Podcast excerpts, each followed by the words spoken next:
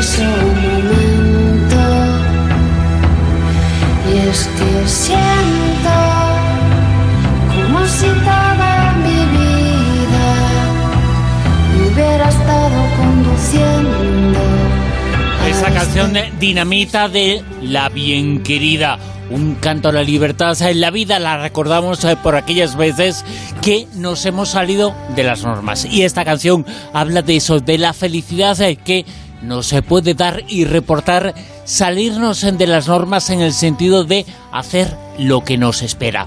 Y también consigue una cosa esta canción, ¿verdad, Amado? Pues ponerme los pelos de punta.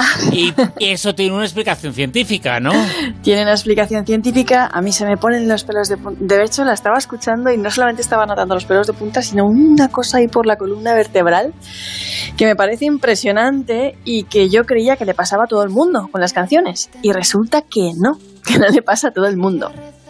Resulta que solo algunas personas se emocionan de esa manera, se les pone la piel de gallina y sienten ese escalofrío por la columna vertebral y hay otras que sencillamente eso no les pasa nunca con la música, jamás. No sé, a ti, a ti te pasa, ¿no? A mí me Yo- pasa, sí, sí, sí. A mí me pasa. Eh, quizá por eso me gusta la música en castellano, porque entiendo mejor eh, lo que dicen. Son eh, poemas a los que se pone música y un poco vivo esa, esa canción y, la siento. Y cuando veo reflejado algo eh, de lo que he vivido o de lo que quiero vivir en una canción, pues eso se me pone la piel de gallina. Se pone la piel de gallina, pasa con letras que conoces, también con música solamente. Hay ciertas piezas de música clásica que a mí particularmente me, me, me ponen. Y resulta que, que, bueno, que el neurocientífico Matthew Sachs estuvo haciendo unos escáneres cerebrales a varias personas y al escuchar determinadas piezas musicales, unos experimentaban esta sensación que yo acabo de tener, que estamos hablando de eso de ponerte la piel de gallina, que se llama piloerección, ¿vale?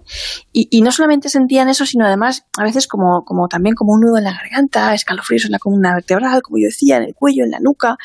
Y eh, bien, lo que mostraron este tipo de respuestas fisiológicas, que le pasaba a algunas personas y a otras no, al oír música, es que ciertas personas tienen unas estructuras cerebrales especiales, ¿vale? Si te emocionas escuchando música es porque eres especial y no eres como los demás. Yo creía que a todos nos pasaba, pero por lo visto no. Tienes ciertas estructuras cerebrales que no tienen los que no experimentan nunca esas sensaciones de escuchar música.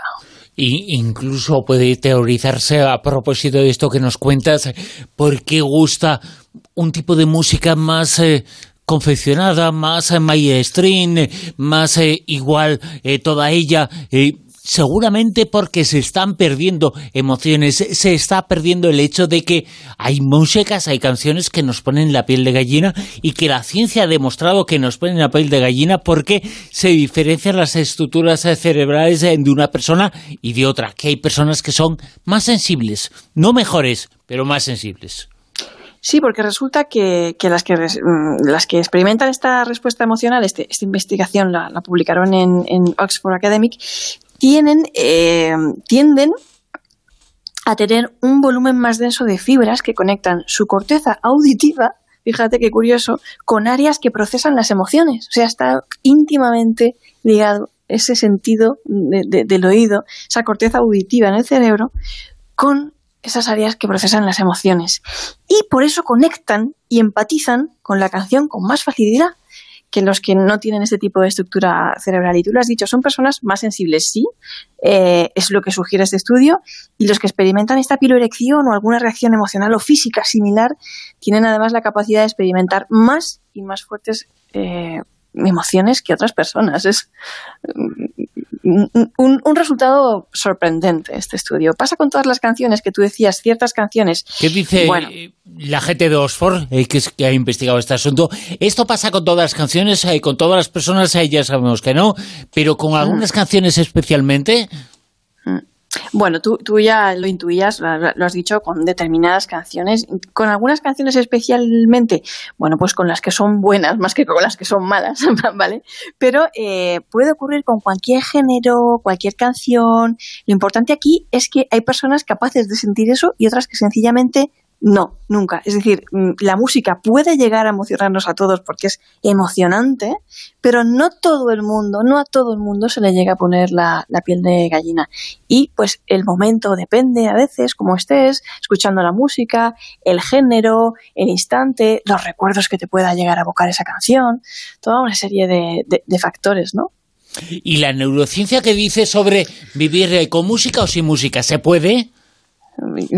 Creo que no, se podría vivir sin música. Yo soy de las que opinan que no, definitivamente no. Hay un, genio del jazz que a mí me gusta especialmente, un genio de la trompeta, John Coltrane, que le pasó una cosa muy chula cuando escuchó por primera vez a Charlie Baker tocando el saxofón. Él dijo que la música se le había pegado justo justo entre los ojos. Y me encantó porque dijo eso, porque eh, no iba desencaminado. La cuestión es que si escuchas una canción que te gusta, se activa una zona del sistema de recompensas del cerebro en una región llamada núcleo accumbens.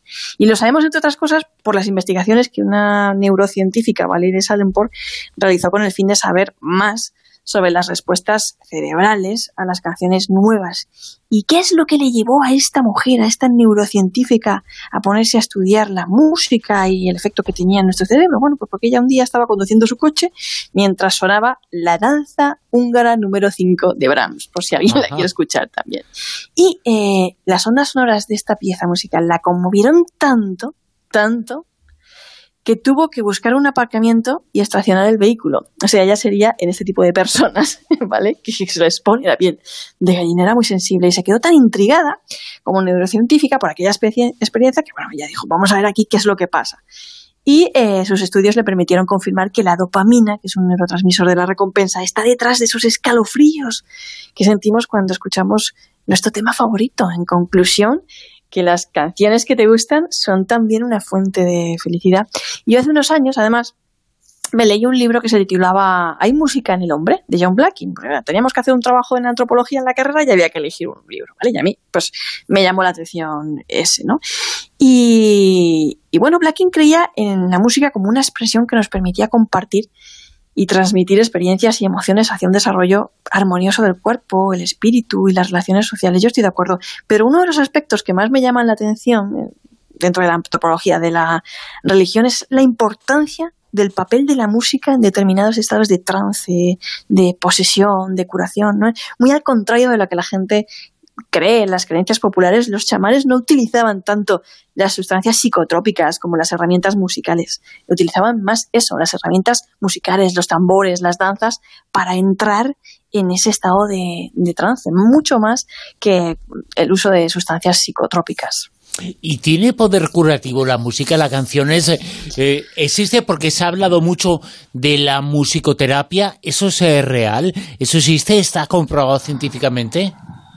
Pues eh, lo cierto es que hay bastantes estudios en relación a, la musicoterapia porque la música, pues ya ves que es capaz de, pues, de conmovernos, de, ayudarnos, también de relajarnos, dependiendo del tipo de músicas, y nos distrae, es como una fuente de felicidad, ¿no? Lo acabamos de decir.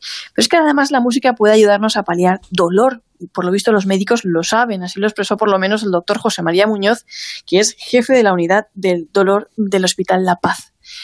Él dijo que la musicoterapia es eficaz porque mejora el estado de ánimo, la movilidad, la respiración, la frecuencia cardíaca o la tensión arterial, aunque realmente todos son ventajas con esta terapia, decía él. Él decía que eh, tenían un paciente con dolor rebelde que incluso les llegó a declarar que el único momento en el que se sentía totalmente bien era cuando tenía las sesiones de musicoterapia en el hospital. Fíjate, eso quiere decir que indiscutiblemente sí tiene ese poder curativo. Ese poder no es eh, la sanación, no la da la música, pero sí eh, la da el hecho de estar escuchando algo que nos gusta. Eso tiene fuerza, ¿no? Sí, bueno, quien haya se, haya encerrado en su habitación con el equipo de música a todo, volumen y se haya puesto a bailar o a cantar ahí como un desenfrenado, o los que cantan bajo la ducha, seguramente saben a qué nos referimos.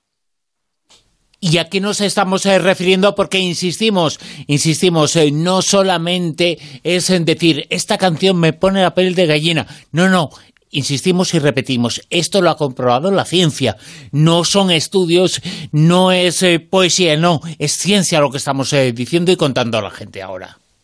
Pues sí, hay un grupo de personas que eh, experimentan eso, se les pone la piel de gallina, sienten un escalofrío, una especie de, soplo en, la columna vertebral o un nudo en la garganta. En definitiva, respuestas fisiológicas muy emocionales asociadas a eso, a escuchar una canción que por lo que sea a ti te conmueve. Pues nos ha conmovido mucho esta canción Dinamita de la bien querida que ha elegido Mado Martínez eh, como una de las canciones que le genera esos efectos de los que hablamos. Y es una canción, Mado, fantástica, ¿eh? fantástica. Nos ha encantado. Incluso eh, hoy, si te parece, la vamos a volver a escuchar. ¿eh? Pues sí, porque yo la escuché en directo y a saber cuándo volvemos a tener la oportunidad de escuchar un concierto en directo. Pues la vamos a escuchar y vamos a escuchar esta canción de Dinamita de La Bien Querida. Voy a rezar cada noche muy fuerte, siempre que cierro los ojos me entra mucho. La rosa de los vientos en onda cero.